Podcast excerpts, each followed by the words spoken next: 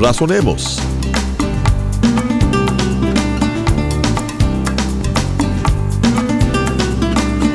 Dios nos ha dado las pautas a seguir para vivir una vida centrada y llena de propósito. En este programa estaremos examinando la Biblia, que es la palabra de Dios escrita y que nos guía a la verdad y al conocimiento mismo de Dios.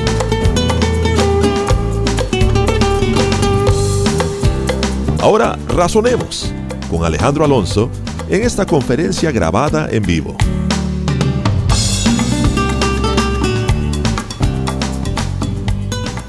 Juan capítulo 14. Es un poco desafortunado la forma en la que están divididos los capítulos aquí en la escritura porque el Señor está hablando desde el capítulo 13, está teniendo una conversación con sus discípulos sentado a la mesa después de que hubo cenado con ellos la Pascua, ¿verdad? Ya Judas se ha ido a entregar al Señor. El Señor está hablando de cosas ya muy personales con sus discípulos. Es una conversación que va a cubrir de aquí hasta el capítulo 17, o sea, desde el capítulo 13 hasta el capítulo 17. Y dentro de esta conversación, aquí vamos a ver nosotros en el este capítulo 14 y, y el capítulo 15, donde el Señor está hablando todavía sentado a la mesa y después continúa hablando rumbo hacia el jardín de Getsemaní. Son cosas muy personales para ellos.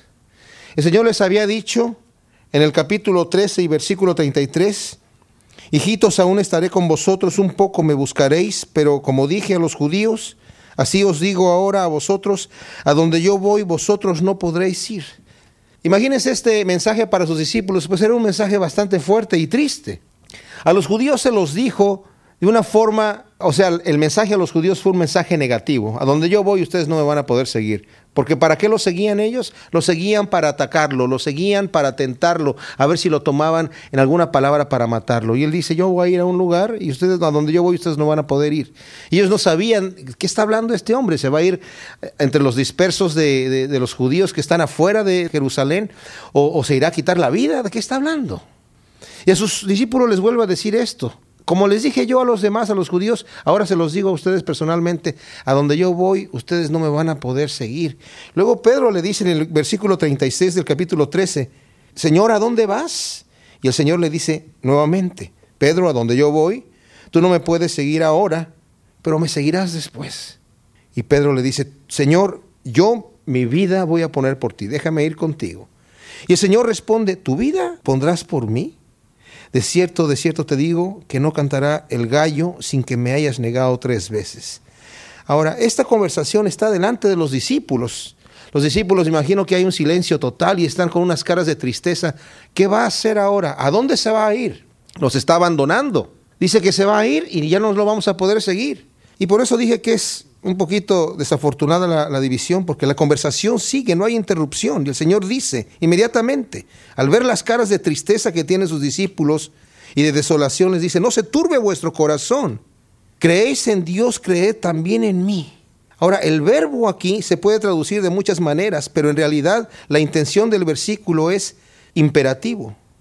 No se turbe vuestro corazón. Crean en Dios, crean también en mí. No se preocupen. En la casa de mi padre muchas moradas hay. Si así no fuera, yo no os lo hubiera dicho. Voy pues, ¿a dónde va? Ahora les va a decir, voy pues a preparar lugar para vosotros. Por eso les dijo, a donde yo voy, le dice a Pedro, tú no me puedes seguir ahora, pero me vas a seguir después. Yo voy a preparar un lugar para ti. Pero todavía no entienden muy bien el mensaje cuando le dice, a la casa de mi padre hay muchas moradas, hay muchas habitaciones. La imagen la entienden por la forma de las casas de aquel entonces, del primer siglo, en donde en las casas grandes, en las villas, había cuartos individuales para las personas que daban todos a un jardín central en donde normalmente el padre de familia pues tenía su propio cuarto y, los hijos también y se casaban y tenían cada uno sus cuartos y los nietos también, etcétera, iban creciendo, iban llenando los cuartos de, de una casa muy grande y, y, está diciendo, en la casa de mi padre hay muchas moradas, vamos a estar todos juntos, yo voy a ir a preparar lugar para ustedes. Es la imagen que el Señor está poniendo en la mente de sus discípulos. Y dice, y si me fuere y os prepararé lugar, vendré otra vez y os tomaré a mí mismo para que donde yo estoy, vosotros también estéis. Aquí hay un mensaje bien especial. El Señor dice, yo voy a preparar un lugar y voy a regresar por ustedes. O sea, ustedes no van a tener que hacer un esfuerzo, pero ¿y dónde, ¿y dónde vas a estar? ¿Cómo te vamos a poder seguir? Yo voy a regresar y voy a tomar, dice, os tomaré a mí mismo. Y el Señor está hablando de una comunión, está hablando de habitar, y lo va a explicar más adelante, en sus propios discípulos, diciendo él, me voy a tomar a mí mismo de ustedes y ustedes van a venir conmigo a vivir conmigo y con mi padre en nuestra casa. ¿Se imaginan ustedes? Eh, desafortunadamente en la versión de King James de inglés dice mansiones. Esa palabra no está en ninguna parte en el original. Y la gente cree, ay, ah, cuando vaya al cielo voy a tener mi mansión. Y se imaginan que va a estar en un, en un terreno ahí solos y su mansión aparte. Y Dios, ¿quién sabe en qué mansión estará por allá? Pero se imaginan ustedes, vamos a vivir en la casa de Dios. Y tenemos nuestra habitación ahí preparada por el Señor. Qué cosa tan tremenda. El Señor no quiere que vivamos lejos de Él, nos va a traer cerca de Él. Y es lo que le está diciendo a sus discípulos, ustedes van a estar conmigo en la casa de mi Padre, viviendo ahí en donde hay muchas moradas. Y les dice, y sabéis a dónde voy y sabéis el camino. Ahora, esta frase no es una frase truco, porque Tomás le dice, Señor, no sabemos a dónde vas, ¿cómo pues podemos saber el camino? El Señor ya les había insinuado lo que va a decir ahora. Jesús le dijo, yo soy el camino y la verdad y la vida, y nadie viene al Padre sino por mí. El Señor había venido a mostrar una religión, si podemos, queremos darle ese nombre en el buen sentido de la palabra, en donde no era como los hombres pintaban su relación con Dios a través de obras, a través de esfuerzos humanos. No, es una cosa que el Señor hace. Y el Señor dice, yo soy el camino. Eso me maravilla porque saben qué? Para mí es impresionante que Jesucristo no nos vino a dar mandamientos y se va. Como muchos jefes, que tienes que hacer las cosas así y así y así. Y vete caminando de aquí para allá. El Señor, todo camino que nos pide que caminemos está ya marcado con sus propias pisadas. Él ya lo caminó. Por eso dice, yo soy el camino.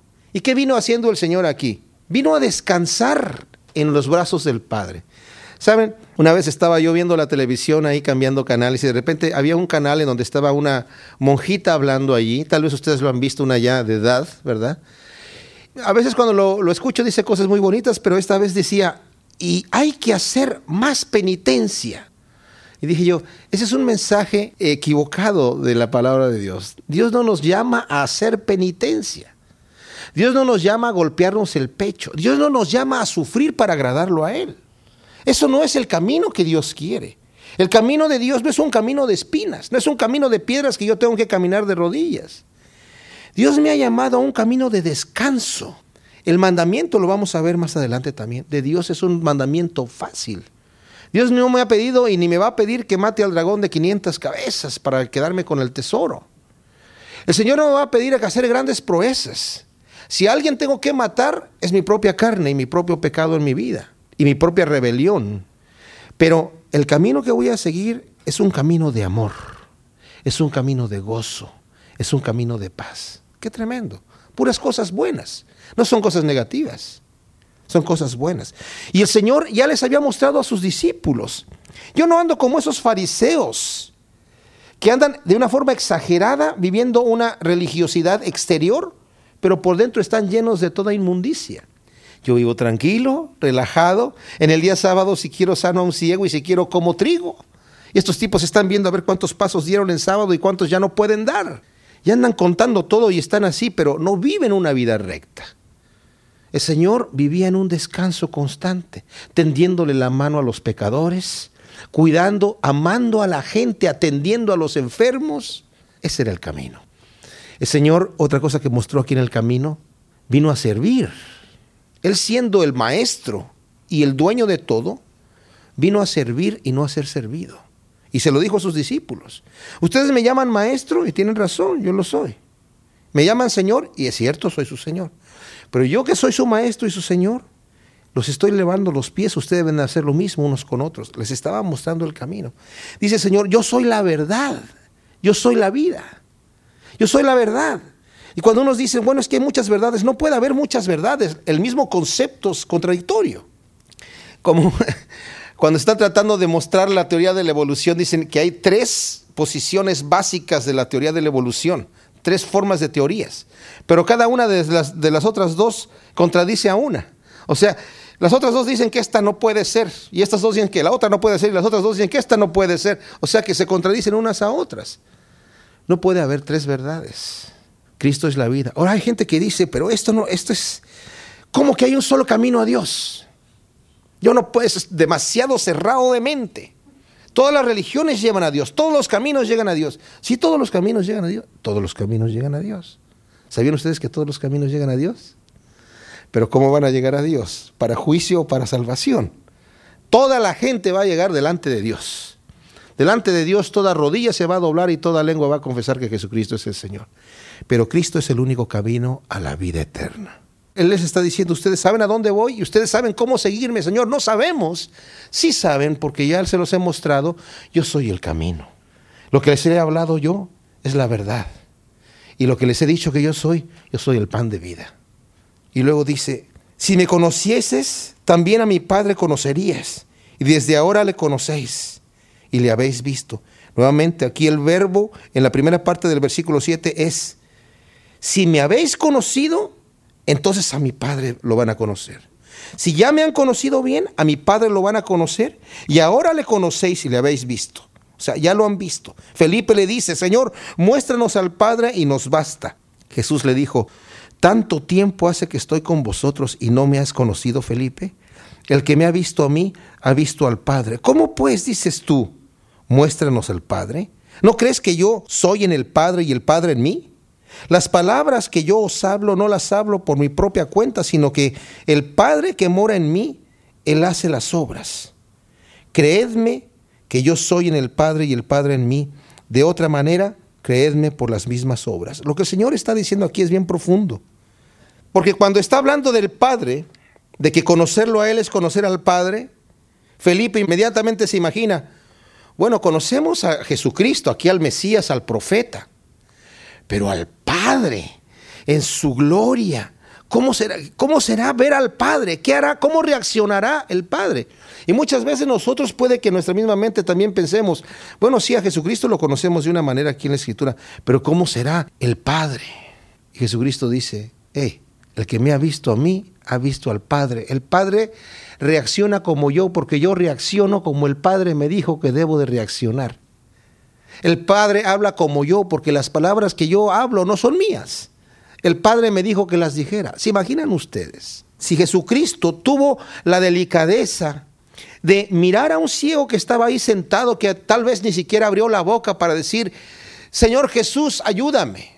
Iba caminando y observó y vio a un ciego que estaba sentado, ciego de nacimiento, y fue y lo atendió, aún sin que el ciego le pidiera. Este Jesucristo que cuando los niños venían, las madres traían a sus hijos para que pusieran sus manos sobre ellos y el Señor estaba en su cátedra importante delante de filósofos y gente importante. Cuando venían estas señoras con estos niños, los discípulos, hey, quítense de aquí, señores, estamos en un asunto importante de gente importante. El Señor les decía, eh, no le impidan a los niños venir a mí. El Señor que recibía al humilde, que recibía al niño, el Padre es igual. No pensemos ni tengamos temor cuando vamos a llegar al cielo, a lo mejor el Padre va a ser inaccesible, el Hijo sí. Como a veces nos quieren hacer pintar, ¿verdad? Como antes a mí me habían inculcado eso, tienes que ir a través de un santo, porque a Dios, imagínate llegar a Dios directamente al Padre. ¿Quién te crees tú que vas a llegar al Padre? ¿Quién te crees tú que vas a llegar a Dios? Es que Dios ha venido a mí y no tengo que venir a Él. Él me ha tendido la mano, Él ha descendido, yo no tengo que subir allá, Él ha descendido a mi nivel para mostrarme su amor y su ternura. Y este Dios ha venido a nacer en un pesebre. Vino más abajo de donde yo estaba. Qué cosa tan tremenda, ¿eh? No vino arrogante, no vino a una altura inaccesible. Por eso no lo recibían los fariseos. No podían recibir, esta imagen de Dios. Este, este tipo, este jovencito aquí, que se cree el profeta, sí tiene muchos milagros y todo. ¿Así es como es el Padre? No. El Padre tiene que ser como nosotros, arrogantes. ¿A dónde vas? Siéntate ahí, habla con el secretario del secretario del secretario del secretario y que me deje un mensaje y saca un número. Y a ver si te toca de aquí a unos milenios. No. Dios es accesible para nosotros cuando nuestro corazón es contrito y humillado, cuando venimos a Él con un corazón quebrantado, cuando venimos en pobreza de espíritu, el Señor nos recibe con las manos abiertas. Y luego dice, si no me creen que yo soy en el Padre, crean por las propias obras que estoy haciendo. Las obras no son mías, él ya les había dicho, son del Padre. Yo no estoy haciendo aquí magia, son obras del Padre. De cierto, de cierto os digo, el que cree en mí las obras que yo hago, él también las hará y aún mayores él hará, porque yo voy al Padre. Todo lo que pidieres al Padre en mi nombre, lo haré, para que el Padre sea glorificado en el Hijo. Si algo pidieres en mi nombre, yo lo haré. Saben, esto es bien especial porque algunos ven a Dios como si fuera un genio cósmico, que yo le pido lo que yo quiera y me lo va a dar. Y si tengo suficiente fe, está obligado a concederme mi deseo, porque Él lo ha dicho así. Donde dos o más nos reunamos a, a, pedir algo en su nombre, nos lo va a dar y pensamos que cualquier cosa que yo pida, o sea, lo tomamos de una forma literal. No quiero decir que no podemos tomar las cosas de Dios literalmente, pero ¿saben qué? Hay varios elementos que vamos a ver a través de las peticiones que Dios tiene que ver. Uno, tiene que ser que tenemos que pedirle al Señor para que Él haga. Tiene que ser de acuerdo a su voluntad. Dios no quiere quebrantar su voluntad, tiene un propósito en todas las cosas. Mis peticiones yo tengo que pedirlas con fe al Señor, pero muchas veces el Señor me va a responder no. ¿Por qué? Porque me conviene un no. Y tengo que aceptar un no del Dios, de, de, Dios. Si creo en Él, si creo que Dios me ama y que tiene lo mejor para mí, aunque a mí yo no pueda comprender por qué no me responde Dios esta oración en este momento, por qué me tiene bajo esta situación desagradable, yo no sé, Señor, pero confío en ti. Y si tú me dices que no, tú sabrás por qué. Ayúdame a confiar en ti y descansar en el Señor seguir adelante, pero descansar en el Señor. Pero el Señor dice para que tengamos confianza. Todo lo que pidieres al Padre en mi nombre, lo haré para que el Padre sea glorificado en el Hijo. Versículo 15 dice, si me amáis, guardad mis mandamientos. Y yo rogaré al Padre y os dará otro consolador para que esté con vosotros para siempre.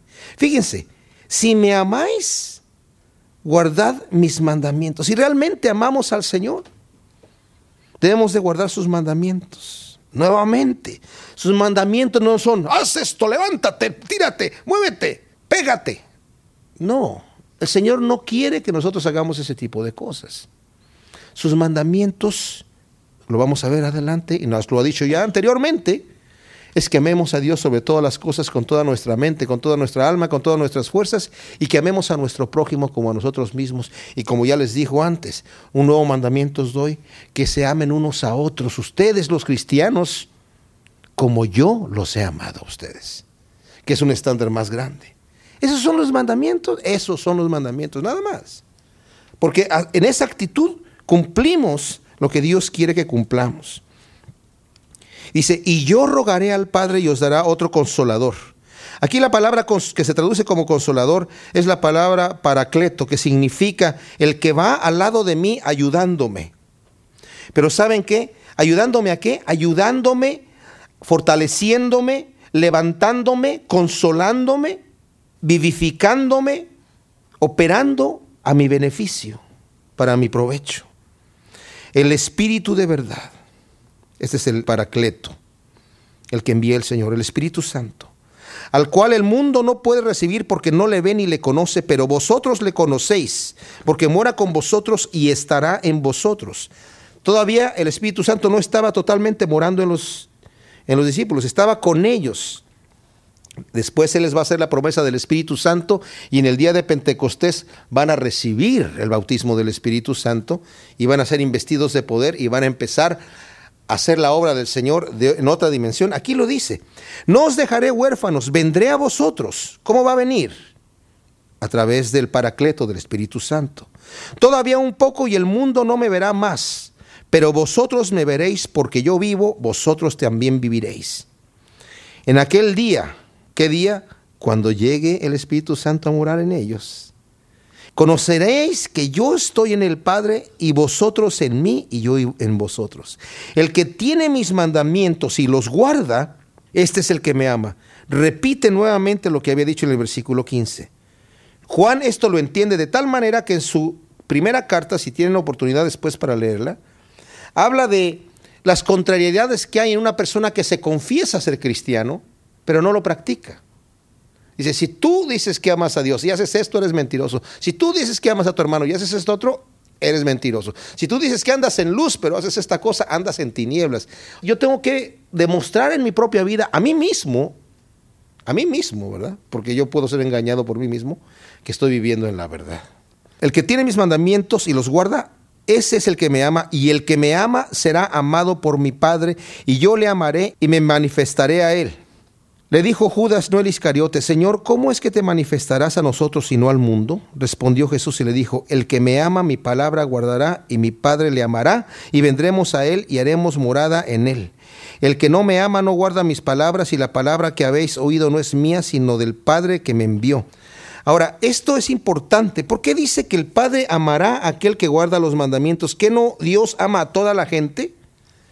La Biblia dice que de tal manera amó Dios al mundo que dio a su Hijo a morir por nosotros. Que no se refería a todo el mundo, sí se refería a todo el mundo. Pero esta es otra clase de amor, es un amor más íntimo.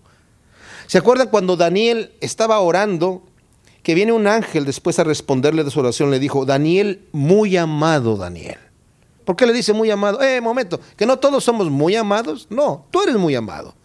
Cuando también presentó a Jesucristo, dijo, este es mi hijo amado, en el cual yo tengo complacencia. El Señor tiene un cuidado especial por aquellos que guardan la palabra y la hacen. Dios ama a todos, pero me atrevo a decir que no a todos los ama por igual, porque no todos responden de la misma manera. ¿Me entienden? O sea, no es para pensar que, bueno, entonces el amor de Dios no es suficiente. El amor de Dios es potentísimo. Murió por toda la gente, individualmente por cada uno. Le lavó los pies a Judas al que lo iba a entregar y se conmovió cuando Judas no entendía la palabra que el Señor estaba diciendo para advertirle. Se conmovió. Lo leímos la vez pasada. Dios a todos nos ama, pero tiene un amor especial por aquella persona que guarda su palabra y la hace. Os he dicho estas cosas estando con vosotros, mas el consolador, nuevamente el paracleto, el Espíritu Santo a quien el Padre enviará en mi nombre, Él os enseñará todas las cosas y os recordará todo lo que yo os he dicho. Esto es bien importante. Dice que el Espíritu Santo les va a enseñar todas las cosas y les va a recordar. Los discípulos no crean ustedes que estaban con una grabadora grabando estas palabras que estaban aquí o alguien estaba tomando nota en taquigrafía. No, el Espíritu Santo después les recordó lo que pasó y lo escribieron. Y en el momento que lo necesitaban, lo recordaron y recordaron profecías en el momento que estaban predicando o profetizando. Y el Espíritu Santo hace lo mismo con nosotros cuando estamos dando testimonio de la palabra con alguien, nos recuerda las cosas que tenemos que decirles. Es el mismo Espíritu que moraba en ellos, el que prometió a sus discípulos, que el que mora en nosotros también. Simplemente necesitamos vivir la vida como el Señor aquí nos está diciendo. La paz os dejo, mi paz os doy, no como no os la doy como el mundo la da. No se turbe vuestro corazón ni tenga miedo. Y esto es también eh, eh, especial. El mundo anda buscando la paz, firmando tratados, teniendo ideas de revoluciones y de cómo hacer diferentes sistemas de gobierno, pero la verdadera paz no viene de sistemas de gobierno, no viene de tratados, viene la paz adentro, en el corazón. Y esa es la paz que el Señor nos da. La verdadera paz dice, yo no, no les voy a dar una paz momentánea como la que el mundo da, que realmente no es paz. Yo les voy a dar una paz que les va a durar, una verdadera paz. Habéis oído que yo os he dicho, voy y vengo a vosotros. Si me amarais, os habríais regocijado porque he dicho que voy al Padre, porque el Padre mayor es que yo. Y ahora os lo he dicho antes que suceda, para que cuando suceda creáis. Muchas de las cosas que el Señor les dijo aquí a sus discípulos, sabía que ellos no las iban a recordar en ese momento y a lo mejor se les olvidaron. Pero cuando recibieron el Espíritu Santo, se acordaron de lo que el Señor les había dicho después. Y la fe de ellos fue afirmada más cuando recibieron el Espíritu Santo, porque entendieron a través de las Escrituras lo que había sucedido. El Pedro que se paró a predicar afuera del templo con Juan, delante de estas multitudes sin ningún temor? Ya no era el mismo Pedro que estaba negando a su Señor antes de ser crucificado. El Pedro anterior no tenía el Espíritu Santo todavía. El segundo Pedro estaba dispuesto a dar su vida. Y cuando lo amenazaron para decirle, ya les dijimos a ustedes que no prediquen. Y dijo él, bueno, Juzguen ustedes si es correcto obedecer a los hombres antes que a Dios. Y lo, por seguir predicando lo tomaron y lo metieron a la cárcel. Y los tomaron y los azotaron y los dejaron en libertad. Y salieron riéndose de gozo, gozándose por haber sido tenidos por dignos de haber sido azotados. ¿Qué tipo de hombre? Totalmente diferente ahora por haber sido lleno del Espíritu Santo. Y por eso dice, van a entender cuando sucedan esas cosas que yo les he dicho. No hablaré ya mucho con vosotros porque viene el príncipe de este mundo y él nada tiene que ver en mí. Se refiere a Satanás y al momento oscuro que va a venir en unas cuantas horas después. Mas para que el mundo conozca que amo al Padre y como el Padre me mandó, así hago. Levantaos y vamos de aquí.